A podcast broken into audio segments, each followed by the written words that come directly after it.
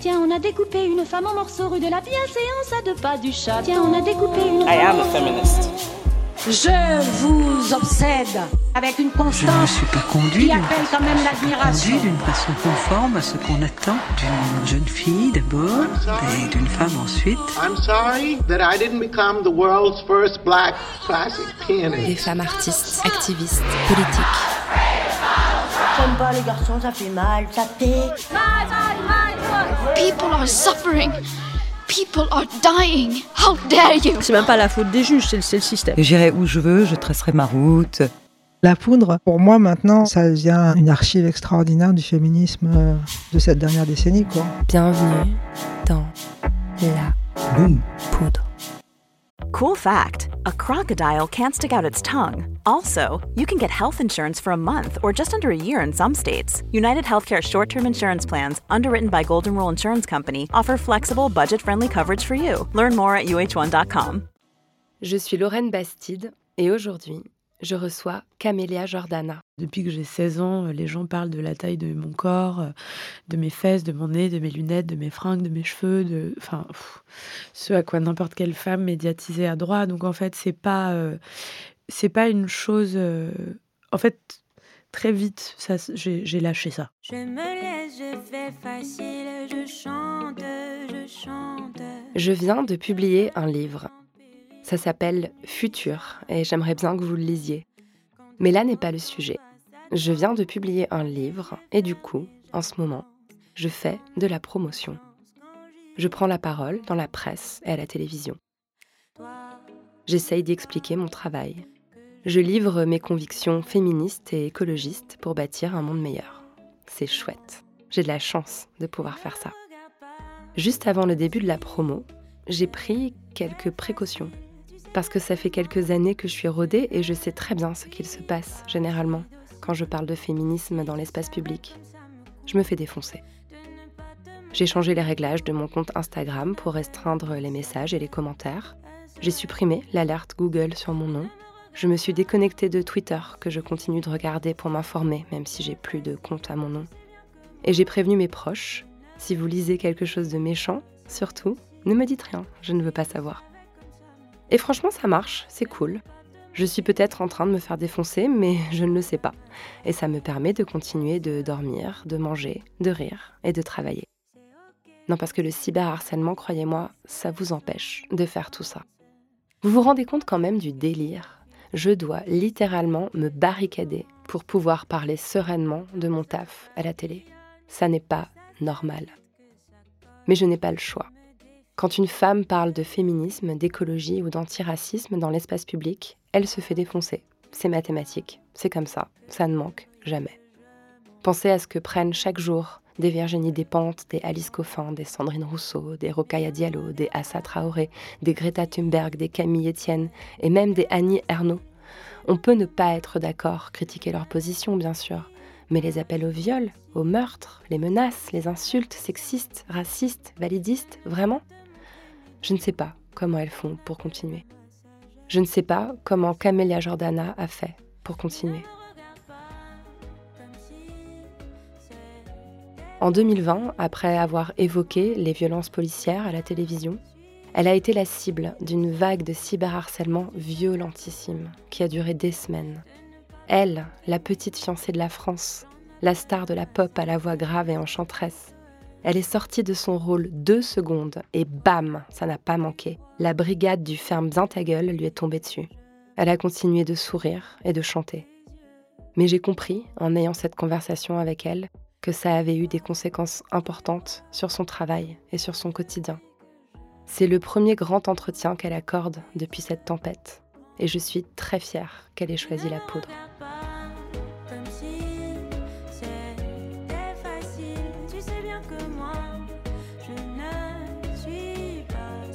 Avec Camélia Jordana, on a parlé de sorcières, de guerre et de création.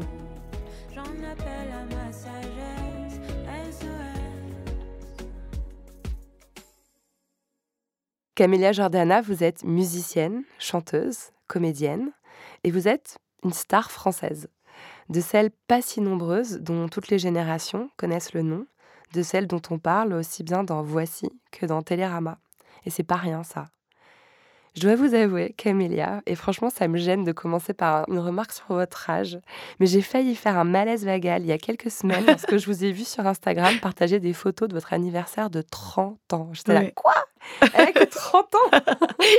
J'ai du mal à croire que vous, que je suis depuis si longtemps, dont je fredonne les chansons depuis 15 ans, vous venez simplement de clore votre vingtaine. Vous venez tout juste en fait de devenir une femme. Et c'est là que j'ai pris conscience que vous n'aviez en fait que 16 ans lorsque le public vous a découvert dans la Nouvelle Star et que votre carrière s'est envolée. Et qu'en cela, votre destin était un peu le destin d'une enfant star, si vous me permettez cette, euh, cette comparaison. Et je crois que je passais à côté de ça. Parce que vous avez toujours eu euh, le timbre grave, une assurance dans votre langage, dans vos choix de carrière, vos choix de rôle, de collaboration, une façon très ancrée de vous tenir là, comme vous vous tenez d'ailleurs maintenant face à moi. Vous n'avez jamais été une Lolita. Et ça m'a fait comprendre aussi que les différents visages artistiques qu'ont pu prendre votre carrière au fil du temps, notamment à, tra- à travers vos quatre albums qui sont à chaque fois comme une réinvention de vous-même, et vos prises de position politiques qui parfois euh, surprennent. En fait, c'était simplement vous qui étiez en train de grandir sous nos yeux, euh, qui petit à petit était en train de devenir vous-même, comme on devient tous et toutes entre 15 ans et 30 ans. Donc ça fait quoi de grandir sous les yeux du public? C'est assez euh, particulier. Et en même temps, euh, c'est vraiment ma vie, parce que je connais que ça. Ouais. C'est vrai que à 16 ans, quand il y a eu la nouvelle star, euh, j'ai quitté le cocon familial. Je me suis retrouvée euh, parisienne euh, très vite, en fait, euh, mineure, euh, travaillant sur mon premier album, rencontrant euh, des artistes, euh, des personnes extraordinaires, des directeurs artistiques, euh, et j'insiste sur directeur, hein, c'est le masculin ici volontaire, euh, au pluriel. Et en fait, euh, voilà, des gens de l'industrie musicale, mais donc toutes ces personnes, au mieux, avaient entre 27 et 55 ans. Donc, euh, déjà, j'ai attendu beaucoup de temps avant de, de ressentir le besoin de fréquenter des personnes de mon âge. Et puis avant ça, euh, voilà, quand j'ai quand j'ai quitté euh, le nid, le sud de la France, et ma famille, mes racines et tout ça, je le vois un peu comme comme une personne euh, française euh, de province qui devrait, euh, venant d'une petite ville, qui devrait aller dans une grande ville pour étudier. En fait, moi, la Nouvelle Star, c'était un peu ça, quoi. C'était mes années euh, d'université. Et puis après ça, je me suis retrouvée dans le monde du travail euh, très peu de temps après. Du Très coup, la fac a duré très peu de temps. Ouais. Mais, mais du coup, ouais, très rapidement, je me suis retrouvée dans un milieu professionnel, dans une industrie. Et puis, je suis de nature assez curieuse et j'aime apprendre des choses tout le temps. Donc, j'étais euh, très excitée à l'idée de rencontrer tous ces métiers qu'on soupçonne pas du tout quand on vient de la Londe les Morts ou de Hier les Palmiers comme moi. Et, et qu'au Forum des métiers, on nous apprend absolument pas, euh, non pas comment devenir ces métiers-là et comment les embrasser, mais même juste le fait qu'ils existent en fait. Donc j'avais énormément d'appétit j'étais très heureuse de découvrir ce monde complètement inconnu et puis sur lequel j'avais fantasmé pendant 16 ans de vie quoi. Mm. Mais ce que je voulais aussi dire par là, c'est que, enfin, on a vraiment, euh, à chaque fois que vous arrivez avec un nouvel album, il y en a plus ou moins un tous les quatre ans. On a l'impression qu'il y a vraiment un, un- un véritable renouvellement, en fait. Un- un- une proposition qui est toujours très forte artistiquement. D'ailleurs, euh, la plupart euh, cartonnent. Si ça cartonne pas euh, commercialement, ça cartonne toujours, au moins dans les critiques. Enfin, voilà. Vous alternez d'ailleurs aussi un peu hein, les qui- que les critiques adorent et moins le public, etc. Et en fait, je me suis dit, c'est vraiment juste une évolution. On- évidemment qu'on n'est pas la même personne euh, à 20 qu'à 25 et à 25 qu'à 30, des années où, où on apprend, où on se construit, où on, où on acquiert une conscience citoyenne, etc. Donc, euh, parfois, je me suis dit qu'il y avait des attentes, en fait, hyper élevées euh, vis-à-vis de vous, comme si vous étiez euh, institutionnelle, comme Catherine Deneuve, alors qu'en fait, vous étiez vraiment juste une jeune femme en, en construction, quoi. Euh, je, je trouve ce regard très juste ouais, sur ce que, ce que j'ai très joyeusement, mais en fait malgré moi, été entre grands guillemets contrainte euh, d'incarner.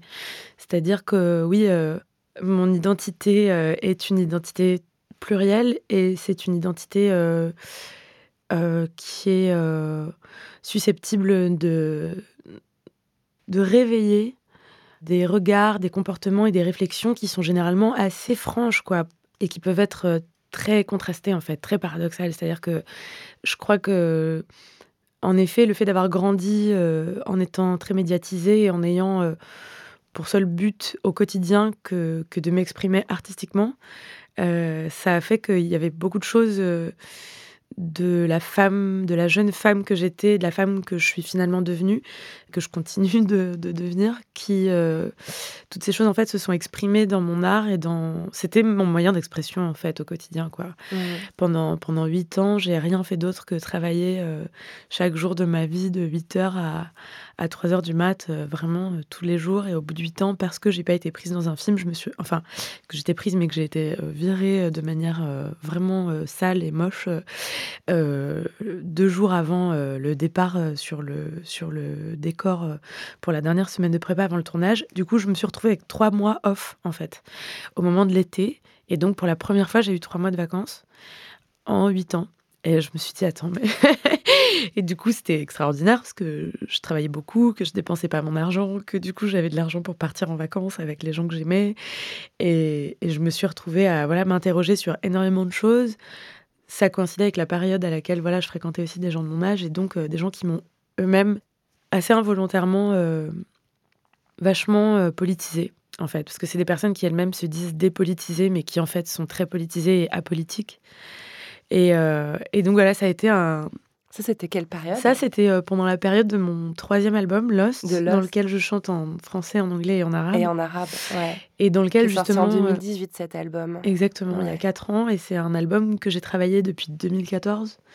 Donc, ça a été quatre ans de vrai labeur. Il est incroyable cet album. Moi, c'est mon préféré en je fait. Je crois que moi aussi.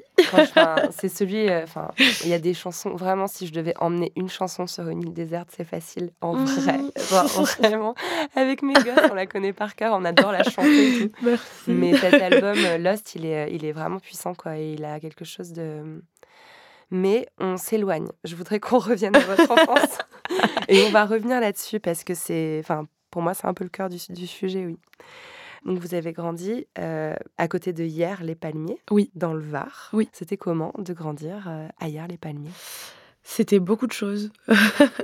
C'était euh, à la fois extraordinaire parce que parce que mes parents sont allés chercher une ascension sociale à bras le corps toute leur vie. Donc, eux ont grandi dans une grande misère et, et nous ont fait grandir, ma grande sœur, et mon petit frère et moi, euh, dans un confort euh, bourgeois, vraiment pur, dans une grande maison, donc pas loin de la mer.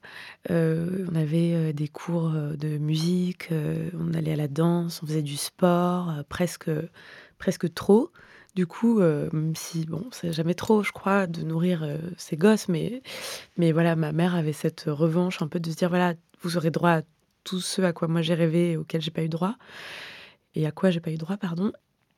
En même temps, c'était hyper trash parce que je suis arabe et que c'était les années 90 dans le Var, quoi. Ouais. donc, euh, donc c'était assez, assez violent, en fait, d'être. Euh, Peut-être de rappeler que dans ces années, c'est là qu'en fait, le FN a pris des, le, Front National, le Rassemblement National, comme on dit aujourd'hui. Qui à l'époque était le Front National. le FN euh, prenait les mairies, quoi. Les mairies du sud de la France, 95. À, 98%, ouais. Ouais. ouais. Donc, donc, assez vite, j'ai été mise face à euh, face à face à mon identité euh, qui n'était pas une question pour euh, moi à cette époque. Enfin tu vois je sais pas 8 ans un truc comme ça. C'était pas trop un sujet. Mais très vite voilà ça, ça l'est devenu. Et, et c'est des questions qui étaient soulevées à la table familiale. Vous parliez du racisme de ce qui se passait en France à ce moment-là?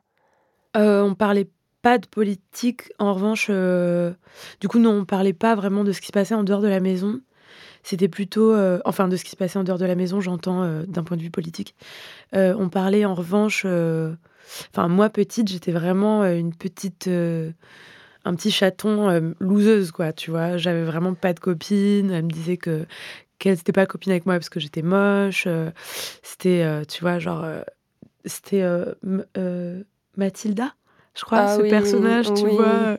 Voilà, c'était un peu la petite sorcière, quoi. la petite sorcière qui a des pouvoirs magiques, mais qui est dans son coin parce qu'elle est trop creepy et que du coup, personne ne veut lui parler. Et quoi. qui a ce côté un petit peu surdoué aussi. Elle a Mathilda qui lit beaucoup de livres, qui s'intéresse à plein de choses, qui est douée en chant, en musique, comme j'imagine Ouais, euh, je vous lisais- l'être. Ouais, je lisais pas beaucoup de livres à l'époque, mais, euh, mais en tout cas, ouais, j'avais des, la chance d'avoir des facilités à l'école, en musique, euh, dans le sport, euh, et euh, ce qui aidait pas beaucoup, du coup, pour les rapports humains euh, euh, à l'extérieur. Et du coup, euh, ma mère ayant euh, elle-même euh, subi et continuant de subir le racisme, en plus, elle c'était quand même dans les années 70 dans le Var, donc c'était encore plus trash. Ma mère est née l'année de l'indépendance quand même de l'Algérie, donc, donc forcément, voilà, elle, a- elle et sa, sa fratrie, Soratrie, ont, ont reçu vraiment, ont vécu quoi, le racisme de manière très frontale. Et donc, étant donné que j'ai un petit frère qui a 10 ans de moins, donc on a longtemps été toutes les trois avec mon père un peu absent parce que très pris par le travail, tout ça. Donc on a été euh, dans ce cocon féminin euh, toutes les trois beaucoup. Et voilà, ma mère nous a toujours voulu très libres, euh, ma sœur et moi. Donc comme elle a cette, cette force un peu surréaliste, cette femme, ma mère, c'est voilà, elle a, toujours voulu quand même, sans parler de dimension politique, j'ai le sentiment qu'elle nous a quand même toujours transmis ce, ce choix en fait, Une forme de pouvoir. ce pouvoir et ce choix que de que, que d'affirmer en fait les choses et d'être. C'est un perso, votre maman, j'ai Ouais. l'impression. hein. Oui. Hein, parce C'est que un vrai perso. chanteuse lyrique, euh, thérapeute, coach. euh, et euh, et j'ai lu quelque part dans une interview, vous disiez qu'elle avait même euh, une certaine dimension mystique, très spirituelle, à faire euh, des sortilèges. Euh, ça, ça, c'était quelque chose euh, qui, doit être aussi. Enfin, faut avoir une maman avec autant de personnalité. Ça, peut être aussi euh, écrasant quand on est une petite fille, non?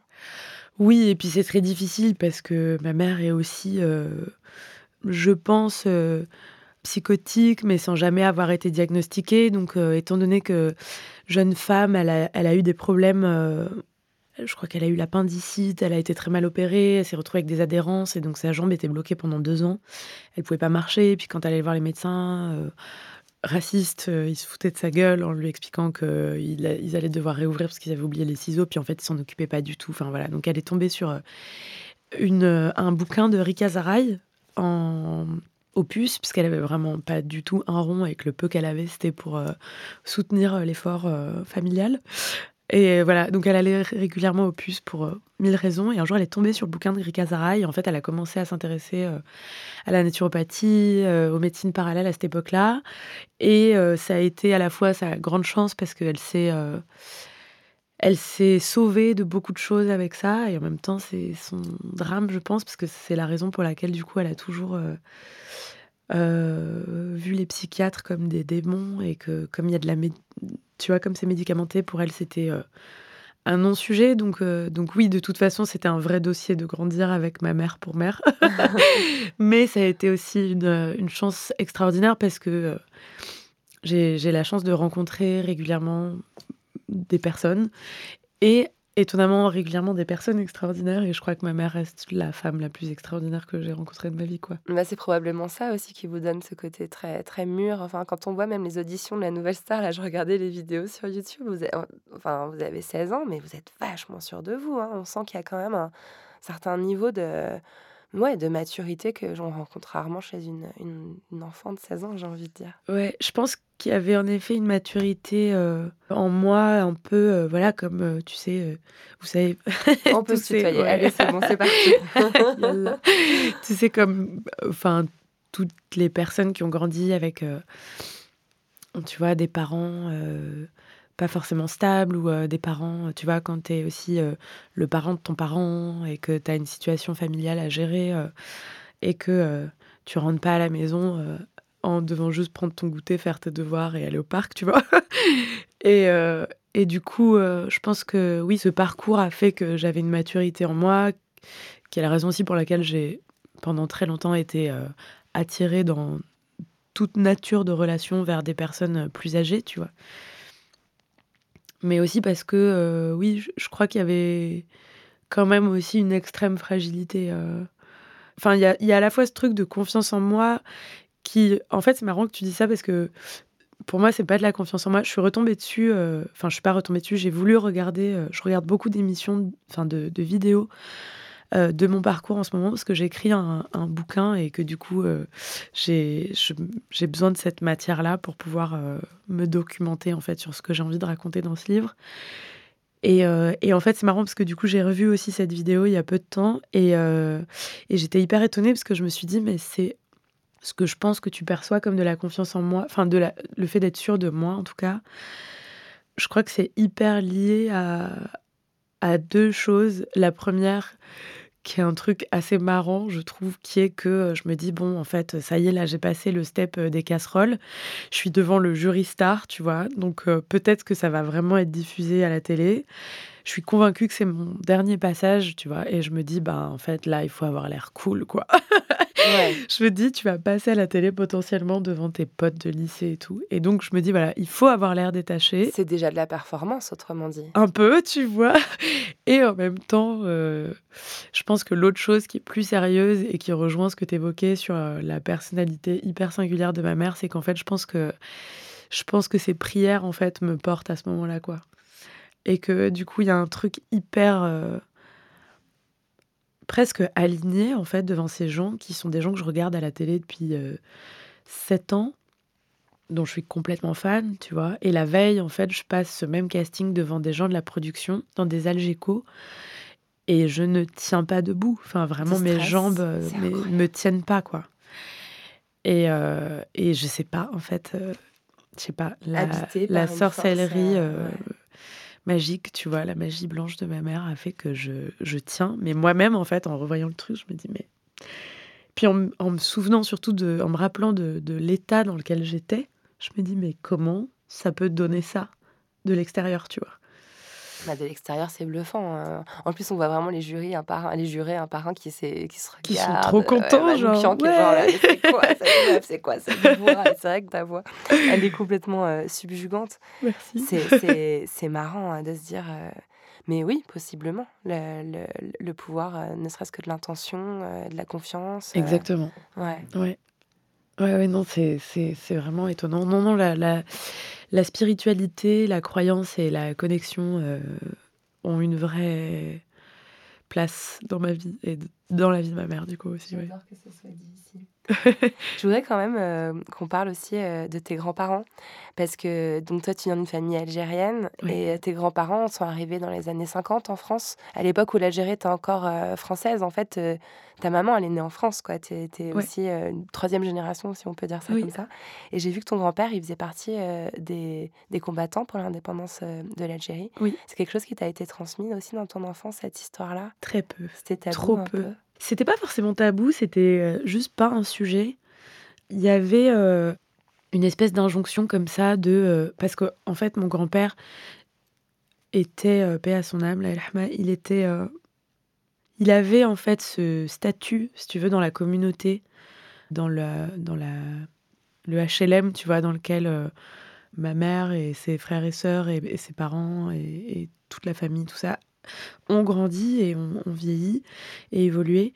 Et en fait, ce HLM-là, c'est assez dingue, tu vois. Son histoire, c'est un truc. euh, c'est très, très grand. Et en fait, c'est des, des immenses familles, en fait, tu vois. C'est des, des communautés entières qui se connaissent, des familles, euh, même.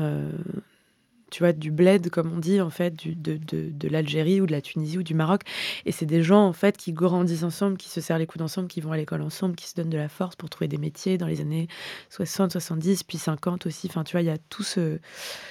Il y a cette communauté-là qui existe vraiment. Et en fait, mon grand-père a cette importance-là et cette place-là dans cette communauté-là, parce qu'en effet, il est moudjahidine, comme on dit, donc euh, en fait euh, résistant. Aux côtés du FLN, il s'engage.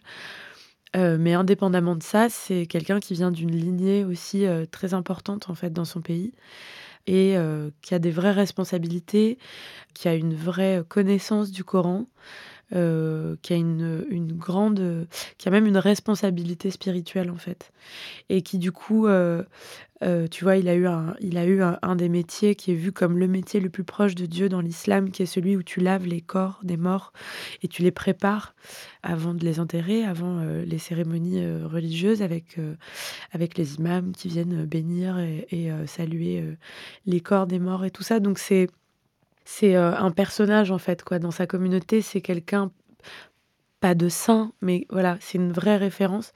Donc en fait, dans ma famille, il y a cette injonction de la place de mon grand-père qui est, euh, c'est déjà le patriarche, mais c'est aussi le moudjahidine, c'est aussi le savant, c'est aussi, euh, tu vois, il y a, y a, c'est hyper chargé en fait comme personnage. Et puis comme patriarche, tu vois, dans Ouais. une famille, quoi. Ouais, donc t'as pas forcément eu le loisir euh, de papoter tranquille avec lui euh, en temps. Enfin, Avant même de se poser la question de cette injonction-là, en fait, mon grand-père, qui comprenait très bien le français, ce que j'ai su après sa mort, en fait, il ne parle pas français.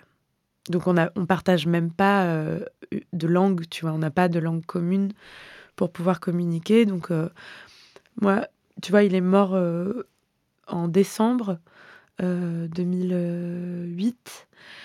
Le premier casting de la Nouvelle Star était en octobre et le théâtre c'était en janvier.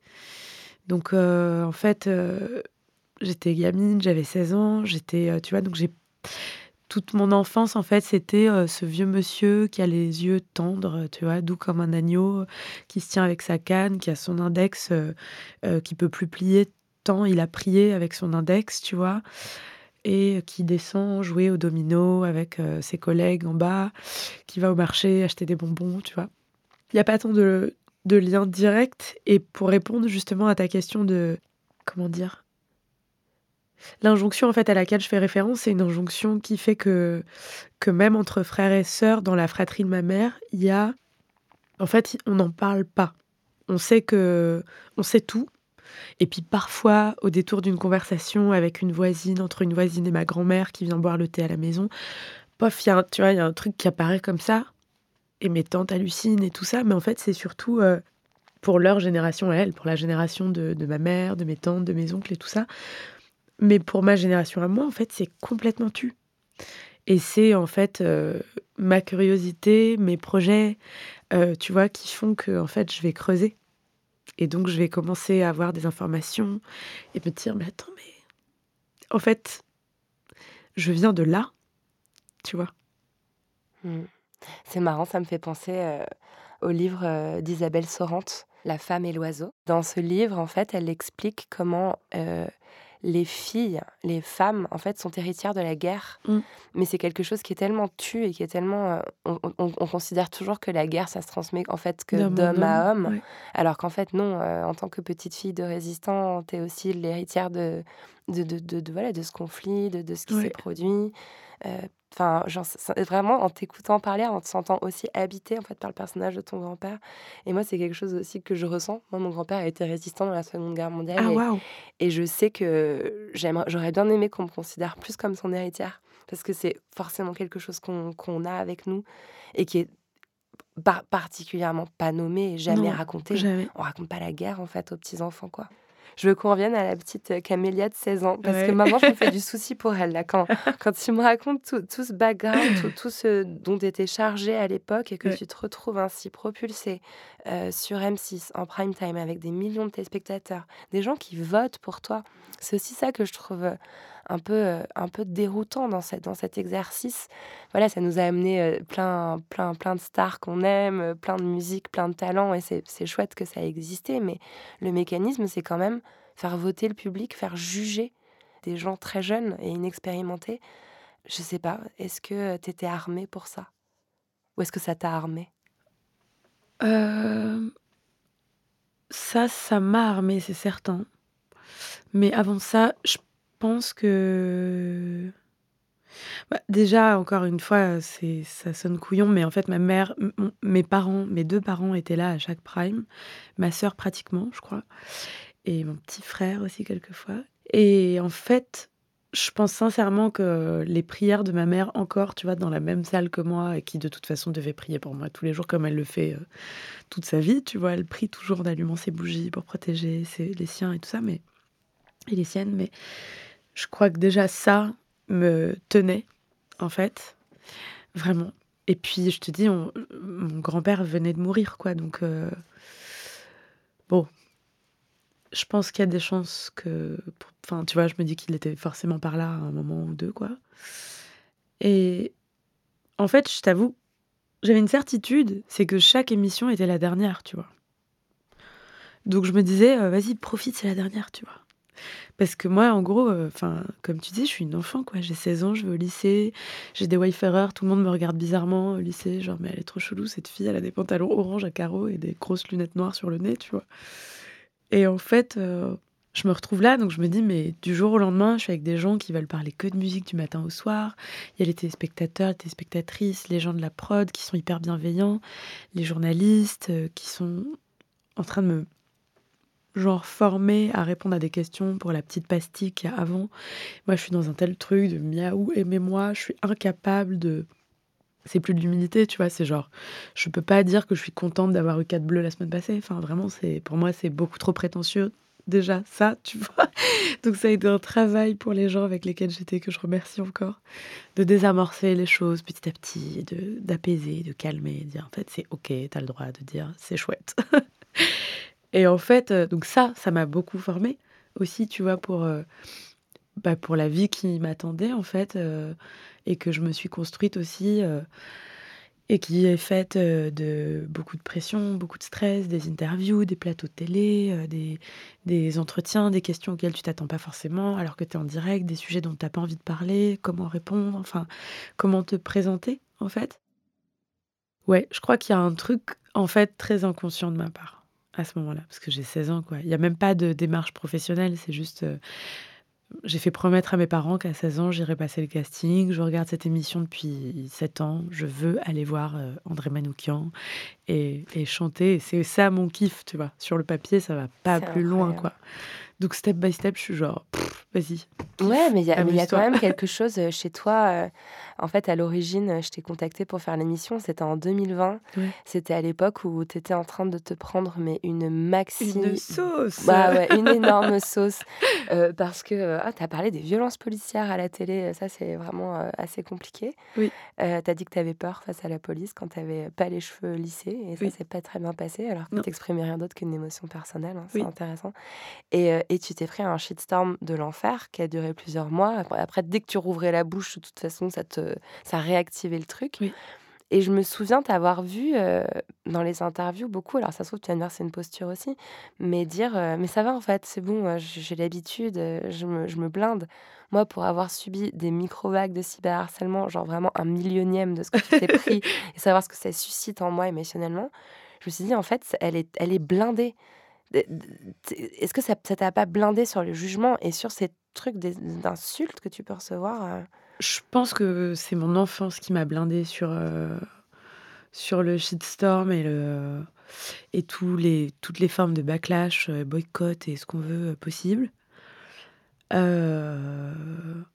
que, voilà, quand, je pense vraiment quand tu des parents, quand tu un ou des parents malades, en fait, ça. T'es obligé, en fait, d'apprendre à composer et t'es obligé de de t'adapter, de développer des mécanismes de, de protection euh, que, que normalement t'as pas à développer même quand tu es adulte en fait, même si tu es déjà armé. C'est des trucs euh, que moi je ne sais pas expliquer, euh, que mes thérapeutes différents, eux, savent expliquer, m'expliquent et, et me décrivent et tout ça, mais voilà, c'est pas, moi je sais pas faire ça comme eux savent le faire, mais, mais si tu veux, je pense que voilà, quand tu te construis dans la violence, quand ton cerveau est construit dans la violence de tes 0 à tes 3, puis de tes 3 à tes 18, puis de tes 18 à tes 30, en fait, si tu veux, le degré de violence que tu as de tes 18 à tes 30, quand c'est celui que moi j'ai reçu, et qui n'est pas celui euh, d'une femme euh, esclave sexuelle kurde, euh, tu vois, avec Daesh, tu vois, mais, mais le degré de violence que j'ai moi, qui est euh, des menaces de mort, des insultes euh, de manière virtuelle, euh, des gens qui me suivent, des royalistes qui m'agressent dans la rue, euh, des boycotts euh, de certains médias, des trucs comme ça. En fait, la violence que j'ai subie, je pense, euh, en fait, de, de 0 à 3, puis de 3 à 16, a construit mon cerveau de telle sorte à ce qu'il y ait une... Et, encore une fois, la lignée dont je viens, l'ensemble de tout ça font que la résistance, euh, je crois, est à un niveau euh, insoupçonné, quoi. Mais euh, je vais pas, je vais pas te mentir, je vais pas te dire que c'était pas dur, que j'ai pas pleuré, que c'était pas, parce que c'était chaud en fait. Ce qui était le plus dur pour moi, c'était pas la violence de ces propos-là. Ça, euh, vraiment, en fait, si tu veux, voilà, depuis que j'ai 16 ans, euh, les gens parlent de la taille de mon corps, euh, de mes fesses, de mon nez, de mes lunettes, de mes fringues, de mes cheveux, de, enfin, ce à quoi n'importe quelle femme médiatisée a droit. Donc en fait, c'est pas, en fait, très vite, j'ai lâché ça. C'est devenu un, un vrai non-sujet pour moi. Ce qui est important pour moi, c'est que, que la violence, je la prenne pas sur une attaque qui soit dirigée vers mon art et qui soit une chose que je trouve juste. Ça, ça peut me faire extrêmement mal. Mais tu vois, une critique euh, sur moi en tant que femme euh, de gens qui me connaissent pas, ça m'atteint absolument pas. Ce qui était très douloureux pour moi, c'était euh, c'était le fait que ça empêché de travailler en fait. C'est-à-dire très concrètement de faire des concerts ou de... Pas de faire des concerts parce que ce qui a empêché les concerts, c'était plutôt euh, le Covid, la pandémie, les reports et tout ça, mais plutôt euh, le fait que, comme tu dis, en fait, quand tu as un shitstorm, en fait, c'est euh, t'es obligé de passer par une période de silence. Ah oui, bien sûr. Tu dois te mettre en retrait. Tu vois, t'es obligé de te mettre en retrait, sauf que moi, je sortais mon album sur lequel j'avais bossé pendant des années. On était en plein carton de facile, de la chanson facile, et que Est-ce que on c'est pas était. lié aussi? Si, je crois que Moi, si. j'ai quand même observé quelque chose que bien Je crois que quand si. on voit une femme se prendre un shitstorm, généralement, c'est une femme qui est en train de percer. Oui. oui. qui réussit, euh, qui gagne de l'argent, euh, dont la voix compte, euh, qui est sûre d'elle, euh, qui fait des choses belles et qui ont du succès. Bah, généralement, euh, le coup de bâton. C'est arrivé en plein succès de Facile, ouais. On était premier euh, en radio euh, depuis des semaines. C'est d'ailleurs, bah, Facile était d'ailleurs la chanson la plus jouée en radio en 2020. Enfin, c'est-à-dire pendant euh, le phénomène Angèle. Donc en fait, cette information n'a pas de sens, si tu veux. c'est pas, euh, tu vois, quand t'as, euh, c'est comme Clara Luciani aujourd'hui. Enfin, tu vois, c'est des projets et des artistes qui sont monumentales en fait en termes d'impact et de visibilité. Donc moi, quand on m'annonce cette info, je comprends même pas en fait. Et donc c'était en parallèle de ce succès-là que la polémique a eu lieu, que le shitstorm a eu lieu, et que donc euh, le, le silence s'est imposé. Mm. Qu'on me l'a imposé entre guillemets, tu vois. Mm. Donc euh, c'était c'était très dur de pas pouvoir euh, de pas pouvoir défendre mon bébé, quoi. Tu vois. C'est Mm. genre. Enfin, tu sais ce que c'est que de créer pendant des mois, voire des années, et de te dire putain, ça y est, tout ce que je suis, tout ce que j'ai, tout ce que je pense, tout ce en quoi je crois, tout ce que je défends, et toute la lumière que je veux mettre, et tout l'amour que je mets sur telle cause, tel sujet, tel thème, tel endroit de moi, tel endroit de ce monde, tel. Voilà. Je mis pendant des années, j'ai tout sorti, tout est là. J'ai mis un packaging magnifique et on a travaillé avec des dizaines de personnes en studio, avec des attachés de presse, avec des graphistes, avec euh, un label, euh, avec des coproducteurs, avec toute mon équipe. J'ai pensé des clips, je les ai réalisés, je les ai écrits, je les ai produits, je les ai payés. Voilà. Bah, tout ça, en fait, ça va rester. euh, C'est sorti, évidemment, mais en fait, la portée qui était espérée et qui a été travaillée, en fait, euh, elle fait flop parce que c'est plus le moment. C'est trop tôt ou trop tard, mais c'est pas là, quoi. Et ça, c'était ça, c'était dur. Ouais, ouais, j'imagine. Oui, parce qu'en plus des albums, t'en fais pas non plus euh, tous les deux ans, quoi. Bah, tu c'est pas tu un mets clip, toujours quoi. beaucoup, beaucoup d'énergie dedans. Ouais. Et puis, cet album Facile Fragile, il est intéressant en plus parce qu'il y a énormément de messages euh, politiques, beaucoup de messages féministes. On sent que c'est l'album euh, de après avoir euh, découvert euh, Mona Chollet, Victor Toyon. Je sais que tu as lu tous ces bouquins. Dans le clip, euh, dans le clip Silence, il y a un moment, c'est trop, Ils trop sont marrant. plou, plou, Ils sont sur la table de nuit à côté. Mais ça ressemble aussi à un moment que de nombreuses femmes ont vécu ces dernières années, hein, où en fait, il y a une espèce de prise de conscience, de lecture, euh, Ouais. de recul qui se fait. Mais, mais l'album, il est là, et il reste. L'album est là, il existe, et malgré tout, il va bientôt, je l'espère. En tout cas, on s'approche des chiffres euh, du disque d'or. Il y a une réédition que je travaille. Enfin, voilà, mais donc, euh, l'album existe, j'en suis très fière et je suis très heureuse. euh. En fait, c'est très étrange à dire, mais je suis heureuse de la vie qu'il a eue.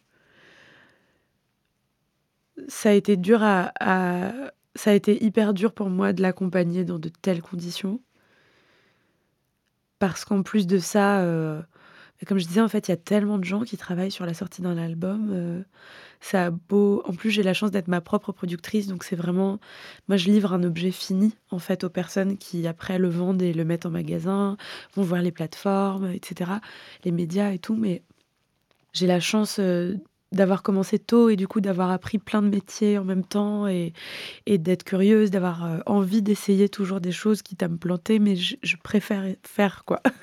je suis de celles qui veulent faire les choses et du coup, euh, voilà, j'ai beau euh, être capitaine à bord à tous les endroits possibles et être une grosse contrôle fric, j'ai quand même beaucoup de gens qui m'entourent, qui m'accompagnent et qui travaillent la sortie d'un album et, et en fait. C'est, ce sont mes dires qui ont déclenché ce shitstorm. Et donc, en fait, être la seule responsable du gâchis aux yeux de mon équipe, ça, c'était trashissime, quoi. Mm. Mais c'est marrant, c'est comme si, en fait, euh, c'est comme si tu te heurtais, en fait, toujours euh, à l'époque et au monde autour. Parce qu'il y a une autre période aussi que je trouve fascinante, c'est en, en 2015. Donc euh, voilà, tu es au début de ta carrière, bon, ça fait quand même 4-5 ans que tu es là. Et au moment euh, des attaques euh, de Charlie Hebdo et du Bataclan du 13 novembre, tu, tu- tu te mets à remplir un rôle hyper important euh, dans l'espace public, un rôle médiatique où d'un seul coup on te fait endosser euh, un peu la responsabilité euh, d'être le visage de la France, de la République. On te fait chanter aux côtés de Nolwenn Leroy et de Yael Naïm à la cérémonie d'hommage aux victimes du 13 novembre. Enfin, rien, que d'en reparler, j'ai des frissons sur, sur mes bras. On te met en couverture de l'Obs en Marianne, Au sein nu, s'il vous plaît. au sein nu. Et, euh, et c'est comme si d'un seul coup, il y avait une injonction qui était tombée sur tes épaules euh, d'être euh, bah, le visage arabe, souriant, intégré. euh, Ouais. Un truc un peu qui me fait un peu penser à ce qu'on peut faire parfois avec Jamel Debbouze ou avec Omar Sy. Et ça, encore une fois, quelle énorme responsabilité. Et c'est aussi venu impacter un moment où, où tu étais dans un, dans un moment artistique. Tu commences à faire du cinéma. Enfin, je sais pas, que- quelle lecture tu as avec le recul de cette année-là, 2015, où tout ça s'est produit? Euh, en fait, euh, je pense que j'ai pas du tout mesuré. C'est comme, comme à chaque fois, en fait. Je mesure pas du tout. euh, Enfin, entre-temps, depuis, voilà, j'ai grandi, vieilli et je continuerai de faire ça toute ma vie. Mais voilà, depuis, je pense que j'ai une conscience qui est un petit peu plus éveillée sur beaucoup de choses. Mais pour ce qui est voilà, de cette fin d'année euh, 2015, entre euh, l'hommage euh, aux victimes du 13 novembre et cette couve de Marianne. Euh, couve de l'Obs en Marianne, parce que t'as pas fait oui, la couve pardon, de Marianne. pardon, non, non, j'ai pas du tout fait la couve de Marianne. Ou alors vraiment pour te Alors, cracher. ouais, voilà, vraiment pas. Ou alors, j'étais pas au courant, quoi. Et ça devait pas être joli à voir. Non, mais euh, oui, non, pardon, la couve, euh, la couve de l'Obs en Marianne. Les deux se sont faits euh, en parallèle parce que c'est sorti. euh, la, couve a été shootée par Yann Rabanier euh, des semaines avant et elle est sortie. J'avais quitté Paris à ce moment-là. Il paraît qu'en plus elle était affichée dans Paris. Mais donc c'était presque à des moments vraiment parallèles. Et pour l'hommage aux victimes du 13 novembre, c'était. euh, c'est très bizarre la manière dont ça va sonner, mais c'est presque un cadeau qu'on m'a fait en fait. Parce qu'avant ça, euh, il y a Charlie en début d'année, en janvier, si je dis pas de bêtises, au moment où il y a Charlie Hebdo, qui est la première attaque terroriste euh, que ma génération voit et subit sur le sol français. Moi, je suis pas en France à ce moment-là, je suis à Zagreb pour un, opéra que je joue, dans lequel je fais Mimi, trop marrant, la bohème de Puccini. Bref. Et en fait, je rentre après les attaques. Bon, déjà, je comprends pas trop ce qui se passe en étant à Zagreb. euh, Tout le monde, je me débrouille pour qu'on chope des bougies, euh, qu'on se rassemble tous et toutes, et voilà. Et en fait, je rentre, je sais pas si tu te souviens, mais il y avait une certaine, euh, je me rappelle pas de son prénom, Boumedienne, qui était l'amoureuse d'un des deux mecs, en fait, Ah oui, oui, qui n'était pas retrové et qui était recherché. Ouais, qu'on ouais, voyait en photo euh, sur des Exactement. caméras de surveillance hyper zoomées. Là, je me rappelle plus de son nom non plus. mais- Exactement, je, je sais plus. Quelque chose Boumedienne. Et en fait, euh, bah, cette jeune femme, euh, à ce moment-là, je pense qu'elle a euh, 24 ans. Elle est arabe, elle a les cheveux lisses et elle est française. Donc, un directeur de casting te dirait Bah oui, c'est toi. donc, un douanier, il se dit C'est peut-être elle. Et donc, au moment où je rentre de Zagreb, euh, en fait, euh, il n'y a pas eu d'événement, si tu veux, mais au moment où j'ai mis le pied sur le sol français, j'ai senti la différence. Et euh, il y avait personne euh, aux douanes, il y avait juste notre équipe qui descendait de l'avion. Et, euh, et en fait, tout le monde est passé euh, sans problème. Et en fait, moi, au moment où je suis arrivée, euh, tu sais, au niveau du S interminable des douanes, euh, en fait, j'ai vu le, douanier qui a fait une double take, quoi, tu vois, qui m'a regardé, qui a baissé la tête, qui a relevé la tête et qui m'a fixé pendant tout le, serpent. J'étais l'une des premières à sortir, qui m'a pas lâché du regard. Et au moment où il a eu mon, donc il scannait tout le monde. Et en fait, au moment où je suis arrivée devant lui, euh, c'était vraiment beaucoup trop long, en fait, pour ce qui était en train de se passer. euh, pour moi. Et c'était le timing correct pour ce douanier euh, qui recherchait euh, une potentielle jeune femme terroriste, quoi. Et en fait, dès ce moment-là, euh, ça a marqué un vrai switch dans euh, le regard que j'ai senti qui était porté sur moi et qui a expliqué euh, ma prise de parole. Enfin, qui n'était pas une prise de parole en fait, qui était, j'avais pas prévu de prendre la C'était parole. juste un Qui témoignage. était ce que j'ai exprimé en fait, voilà. Mais cinq ans plus tard. sur ce plateau-là, cinq Tu ans plus tard, parce qu'en fait, 2020. ça faisait cinq ans que, que je sentais, ça faisait cinq ans que j'en parlais dans les médias, mais pas euh, sur un plateau euh, télé à une heure de grande écoute. Euh, J'avais fait des huit pages de Vanity Fair avec Lost, des quatre pages dans Le Monde, et, enfin voilà. Et je parlais déjà de tous ces sujets-là, euh, peut-être avec plus d'adresse, donc peut-être de manière plus audible pour les personnes qui recevaient cette info-là. En tout cas, euh, ce ce 13 novembre-là, en tout cas pas le 13 novembre évidemment, mais le- le- l'hommage euh, aux victimes, c'était comme un cadeau pour moi déjà en tant que citoyenne française euh, euh, qui vivait comme toutes les citoyennes et les citoyens français cet événement en fait, et cette violence et cette terreur et cette prise de conscience aussi en fait de, de tous les enjeux en fait qui étaient liés à cet événement terrible et à toutes les conséquences, au spectacle, euh, à mes amis présents euh, euh, dans des cafés ou, dans des restaurants, ou à mes connaissances ou mes collègues présents au Bataclan, présentes au Bataclan. Voilà, il y avait dans ce quartier où j'ai vécu, dans cette salle de spectacle, où j'ai joué, dans cette salle de spectacle, où j'ai des souvenirs en tant que spectatrice. Voilà, comme plein de Parisiens, plein de Parisiennes et plein de Français et de Françaises, voilà, heurtés par cette violence-là. En fait, et en tant que jeune femme arabe sur qui euh, le regard euh, des personnes pas arabes dans le pays avait changé depuis, euh, depuis en fait Charlie. C'est un cadeau aussi qu'on m'a fait euh, dans un premier temps pour pouvoir euh, pour pouvoir dire au revoir en fait à toutes ces personnes en musique parce qu'en fait euh, bah, comme je te disais moi depuis des années à ce moment-là c'est la seule manière que j'ai d'exprimer les choses dans la vie. Mais c'était aussi euh, ce cadeau avec, tu vois, ce truc très dessiné de euh, Yael qui est israélienne, Nolwenn qui est chanteuse française et qui chante la Bretagne, tu vois, à ce moment-là, et puis moi qui suis arabe, enfin voilà, les trois, ces trois chanteuses-là, des femmes, tu vois. La symbolique était très forte. La ouais. symbolique était hyper chantant, forte. Chantant Edith Piaf en plus. Tu ouais. vois, chantant Piaf ensemble, euh, tant qu'on n'a que l'amour, bon. Et euh, donc voilà, donc c'était c'était une vraie forme de cadeau. Et pour ce qui est de la couverture de l'Obs en Marianne, euh, en fait, c'était une couve dans laquelle il y avait d'autres personnalités. Enfin, c'était un numéro dans lequel il y avait plein de plein de personnalités assez importantes. Et euh, le titre de la couve, c'était Ils vont faire 2016. Ouais, ouais. ouais c'était un classement euh, des. euh, Et moi, je trouvais ça hyper drôle en fait qu'il fasse appel à moi parce que j'avais aucune actualité musicale à ce moment-là à part ma tournée.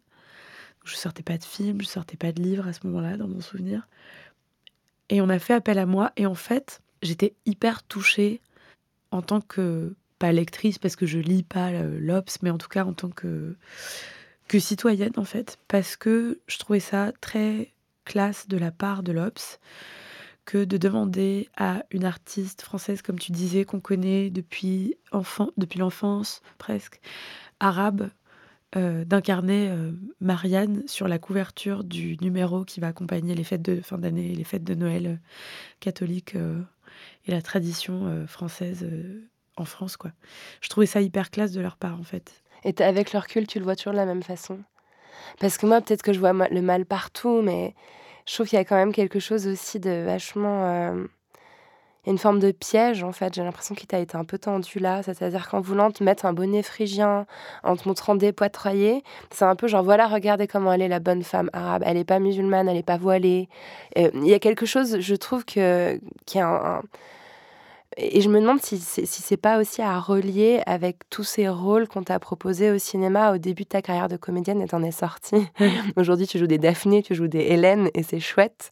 Euh, mais au début de ta carrière, c'était que des rôles où tu étais euh, euh, une femme dont le mari se radicalisait, une femme voilée qui pouvait pas parler. Enfin, on, est, on, on, te, on te confiait aussi toujours des rôles qui étaient en rapport avec cette histoire. Oui.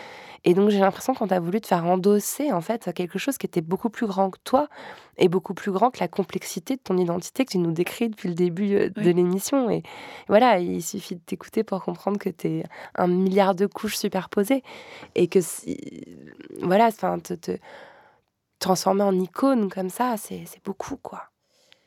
Je pense que c'était beaucoup, en effet. Euh, je sais pas s'il y avait un piège. Je pense qu'il y avait une satisfaction en fait, à me voir à cet endroit-là.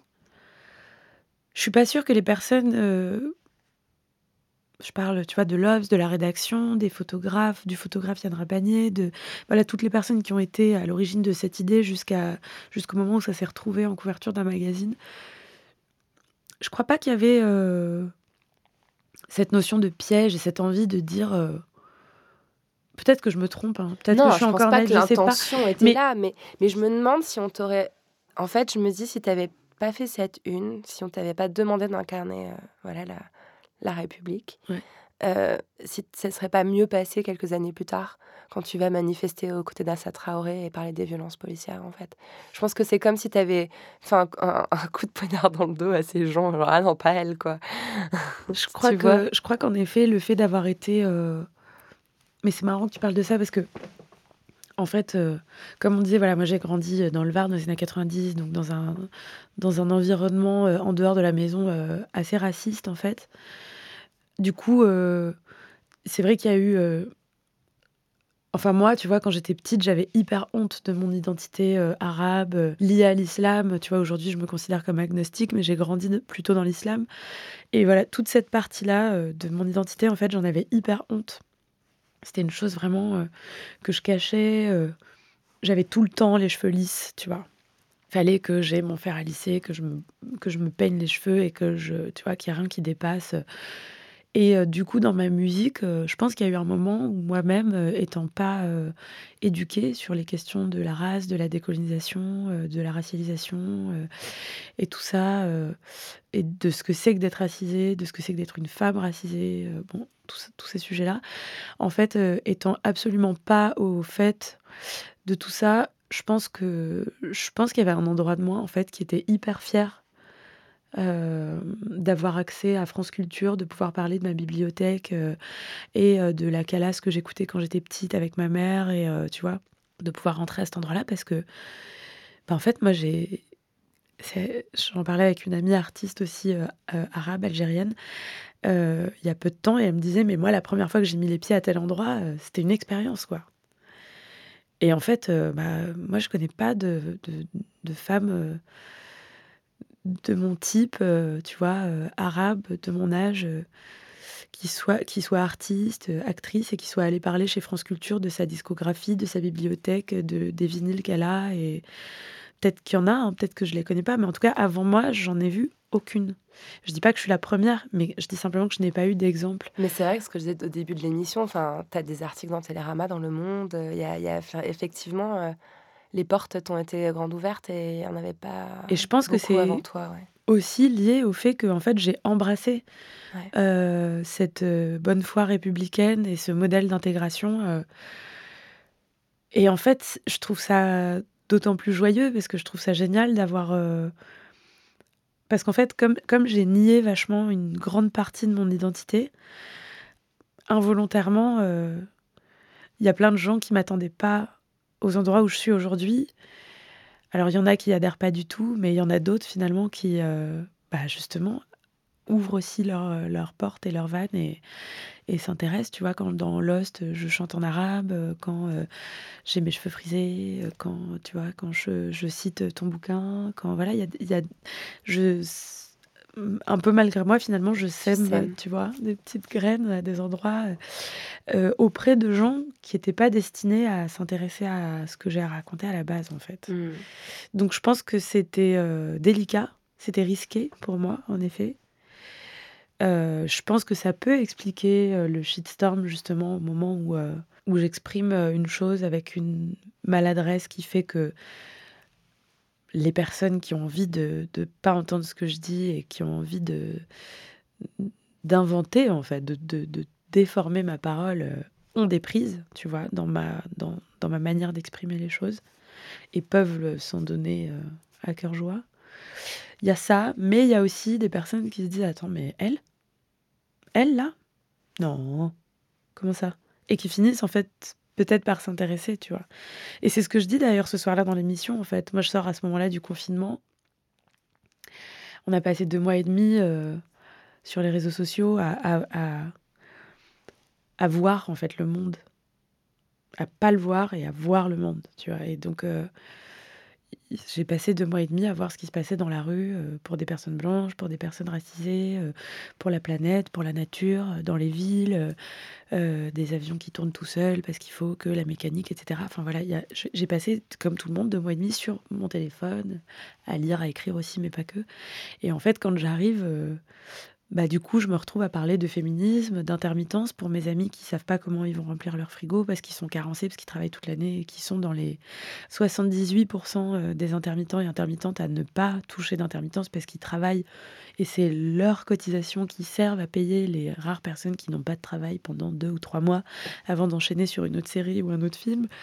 Euh, je parle d'intermittent, je parle d'écologie, euh, je parle de Juliette Binoche qui se prend un, un backlash parce qu'elle a signé une tribune écolo et qu'on se dit mais attends, elle prend des avions pour faire des films, enfin voilà des trucs insensés.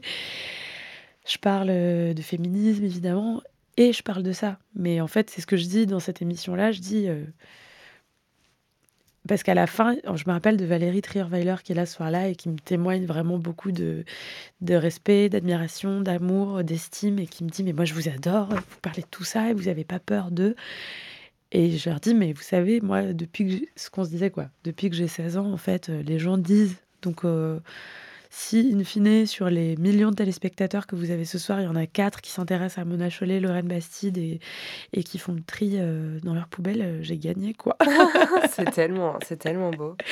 Mais c'est euh, c'est juste, je trouve. Je, je voulais, je voulais parler justement de ce que, de ce que tu proposes euh, dans, dans Facile Fragile, et je, je t'ai entendu aussi beaucoup le dire en interview, euh, sur cette idée euh, d'inclure les hommes dans le féminisme. Euh, Il y a une chanson qui s'appelle Les garçons, je crois, j'adore. Je l'ai réécoutée ce matin, je disais, mais en fait, c'est ouf cette chanson, ce qu'elle dit. Euh, T'en es où de cette réflexion-là? Il y avait même une, un- une histoire de documentaire à un moment que tu voulais faire sur le sujet. Qui est encore entre parenthèses pour l'instant, malheureusement. Mais t'es en train d'écrire un livre, on peut pas tout faire. Ouais, et un film, donc ça fait beaucoup. Mais ouais, j'adorerais, j'adorerais vraiment. euh, je, je tiens à ce documentaire et je sais que je le ferai parce que je sais ce que je veux faire et j'y tiens beaucoup. Mais euh, je continue de penser que qu'il est nécessaire en fait d'intégrer euh, les hommes à notre combat. Je crois pas trop à. Enfin, j'ai pas envie d'y croire. j'ai pas envie de croire que que dans le futur, une société sans hommes, ce sera vachement bien.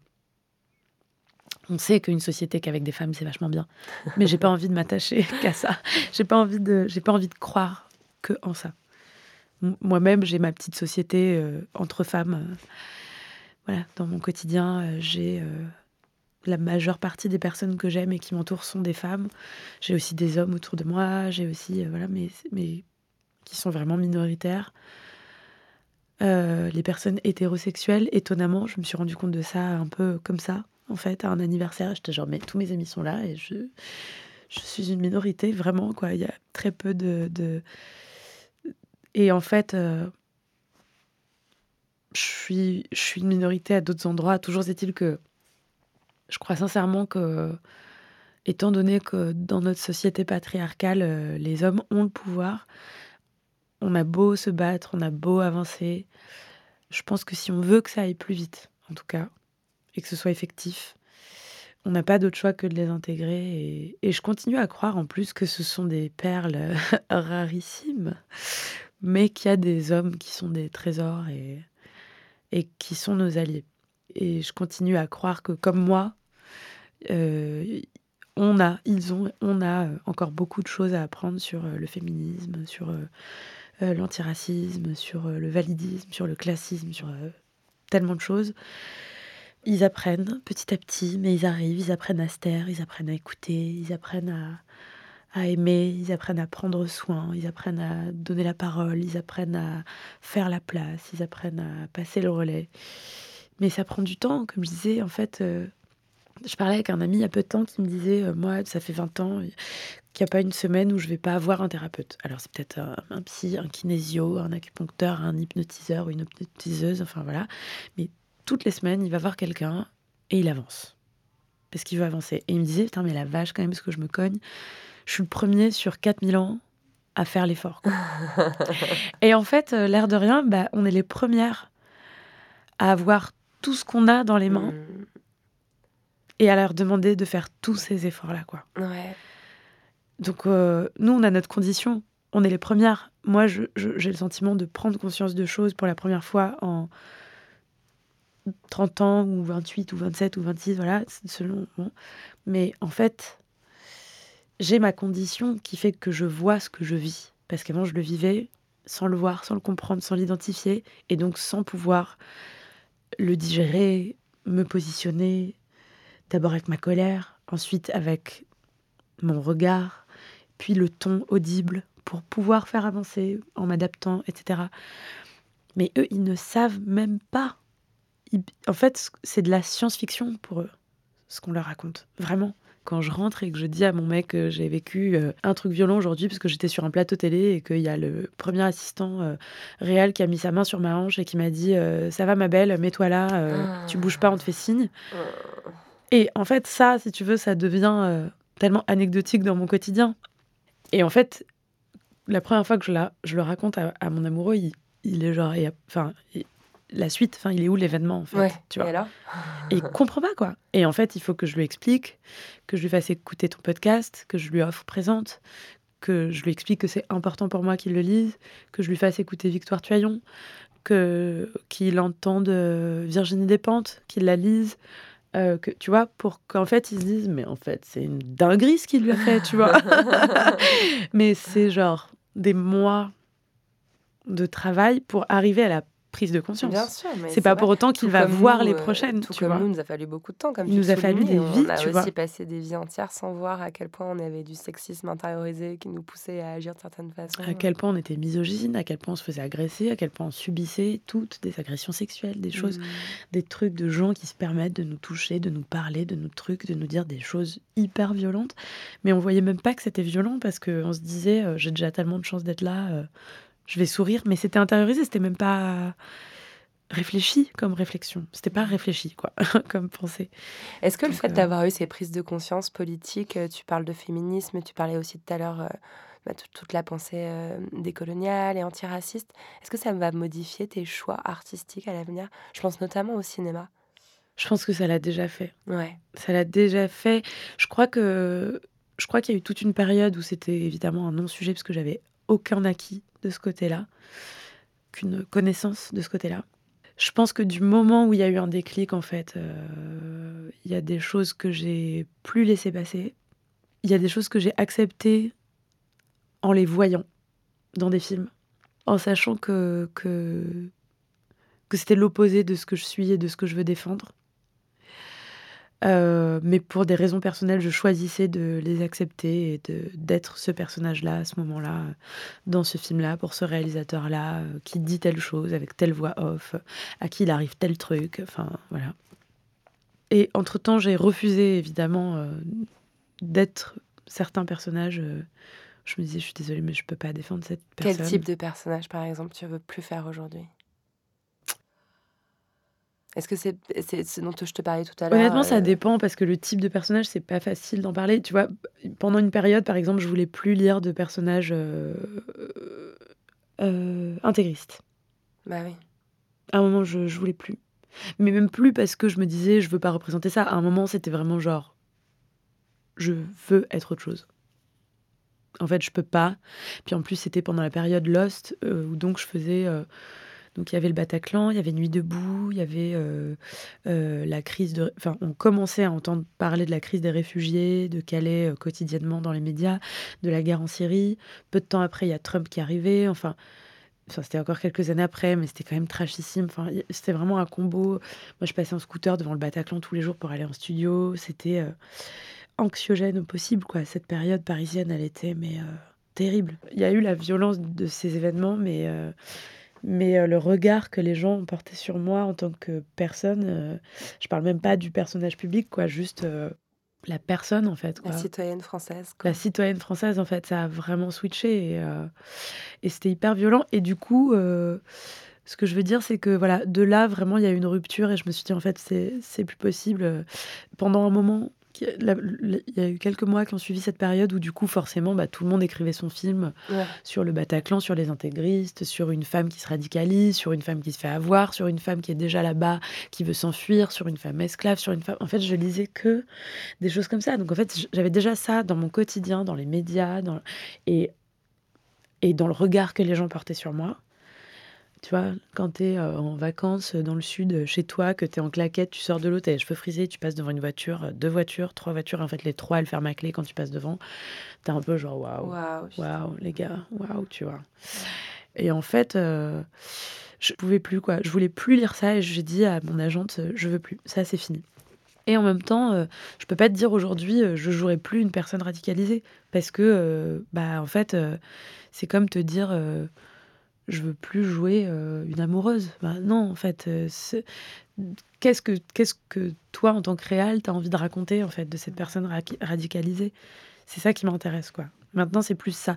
Donc, parfois, même, j'accepte euh, des projets qui sont des trucs de de même, tu vois, des, des projets vers lesquels j'allais pas spontanément avant, qui étaient par exemple des comédies romantiques, mais qui sont faites par des femmes en lesquelles j'ai confiance, ou des sujets qui sont faits par des hommes, mais je sais que ce sont des hommes qui sont sur le chemin et qui vont être ravis d'avoir mon regard quand je vais leur dire en fait, euh, euh, elle parle à cette femme-là qui est trop maquillée, c'est en rapport à, en comparaison à quoi?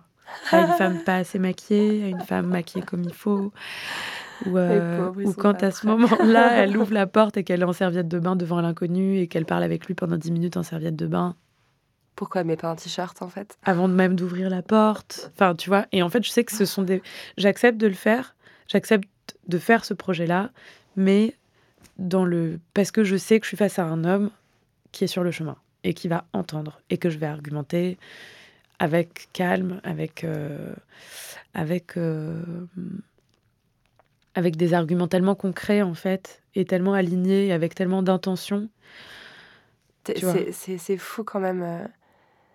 Là, je t'entends encore une fois euh, avec une espèce de volonté de, de prendre en charge une responsabilité immense sur tes épaules. Tu sais pas faire autrement en fait. Ben, j'ai pas le choix. Bah, t'aurais pu refuser tout ça. T'étais pas obligé de prendre en charge euh, tout ça. Ouais, mais si je refuse, du coup, je me cantonne à des projets qui m'intéressent pas beaucoup, quoi. Mm. Ouais, mais je pense à, à- même depuis le début de l'interview, tout ce dont tu as parlé, que ce soit euh, les équipes qui travaillent avec toi, euh, ton devoir de donner envie aux gens euh, d'aller lire euh, des bouquins, euh, euh, ton, ton devoir d'aller incarner la République au nom de toutes les femmes qui, comme toi, ont pu subir euh, des contrôles aux faciès euh, pendant... Enfin, je trouve que tu as quand même une espèce de, de, de force d'endossement qui est pas, pas banale. Je sais pas, je m'en rends pas compte. Mais en fait, euh, si tu veux, ça fait tellement. euh, en fait, je sais pas comment dire, il y a, y a un réel qui est genre le fracas, en fait. Tu vois, avec une cohue permanente, euh, avec cette société patriarcale, avec. euh, tu vois, avec le Rassemblement national législatif, avec, avec le regard que portent les gens sur moi dans la rue en tant que citoyenne. Et il y a le moment où j'ai ma casquette euh, de productrice, d'actrice, de réalisatrice de clips, euh, de euh, chanteuse, où j'écris des chansons, je compose, je suis en studio avec des gens et tout ça. Donc en fait, il y a cette partie-là que j'accepte de médiatiser, enfin qui est médiatisée en fait, qui est même presque mise en scène parfois, tu vois, quand tu es en studio et que tu sors un truc et ton attaché de presse te dit bon, il y a tel sujet qui aimerait te filmer dans, ton, dans ta vie, donc on peut... Donc moi, la vie, c'est non. Donc je dis, bah écoute, ils peuvent venir en studio, ils peuvent venir en répétition, ils peuvent machin. Donc en fait, c'est presque mis en scène parfois, tu vois. Donc il y a ça. Et après, il y a mon intimité. Mais euh, mon intimité, si tu veux, il y a mon cocon dont je parlais avec, euh, tu vois, ma société de femmes euh, et les quelques perles rares d'hommes, tu vois, ou de personnes trans qui, genre, m'accompagnent et qui sont mon cocon, ma bulle. Et il y a le dehors qui est d'une violence inouïe, en fait. Donc, je peux chanter, je chante d'ailleurs des chansons d'amour et de la joie et de la lumière. Mais en fait, je vais pas parler de moi euh, médiatisé. Enfin, tu vois, il y a trois endroits en fait. Il y a mon cocon, il y a moi en tant qu'artiste euh, qui est déjà médiatisé, et il y a l'extérieur qui est la violence. Pas que, tu vois, parce qu'il y a beaucoup d'espoir, il y a beaucoup de lumière, il y a des gens extraordinaires qui font des choses magnifiques et qui font que le monde avance et que, tu vois, ça donne vachement de force pour avancer justement. Mais c'est cet endroit-là, moi, qui m'intéresse, tu vois. Et cet endroit-là, euh, je peux pas me résoudre, quoi, tu vois. Tu veux pas le laisser euh, bah, En l'état, non, c'est trop moche, quoi. Je suis comme toi. Bah, je sais. J'ai envie de sauver le monde bien. tout le temps, c'est débile, parce que franchement, c'est pas. Non, on va mais pas y arriver toute seule, mais euh, ouais. Non, mais petit à petit, tu vois. Je pense qu'on est, je pense qu'on est assez de personnes à vouloir le faire évoluer pour qu'il bouge. Si je te dis la poudre, ça t'évoque quoi? Euh, La poudre, ça m'évoque, ça m'évoque beaucoup de choses. Ça m'évoque une passerelle. Euh, une passerelle vers euh, une communauté à laquelle euh, tu donnes la parole et qui du coup, de par sa connaissance, donne le droit. Merci beaucoup. je, suis trop, je suis trop touchée que tu à l'émission quand je t'ai dit le mot. Attends, tu rigoles. Merci à toi. Merci infiniment. Merci.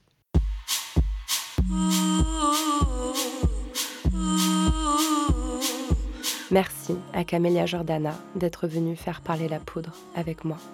La poudre est un podcast de Lorraine Bastide, diffusé en exclusivité sur Spotify. À la production, Marie-Laurence Chéry, assistée de Claire Dizet. À la prise de son, au montage et au mixage, Marion Emery. Le générique est une réalisation de Lorraine Bastide et Marion Emery sur une idée originale de Aurore Meyer-Mailleux et un tapis musical signé Bonnie Banane. Vous pouvez retrouver la poudre sur les réseaux sociaux et nous y faire tous vos retours. Les livres associés à chaque épisode sont rassemblés sous le hashtag La Poudre Lit. Merci pour votre écoute, prenez soin de vous et surtout, surtout, continuez de faire parler la poudre.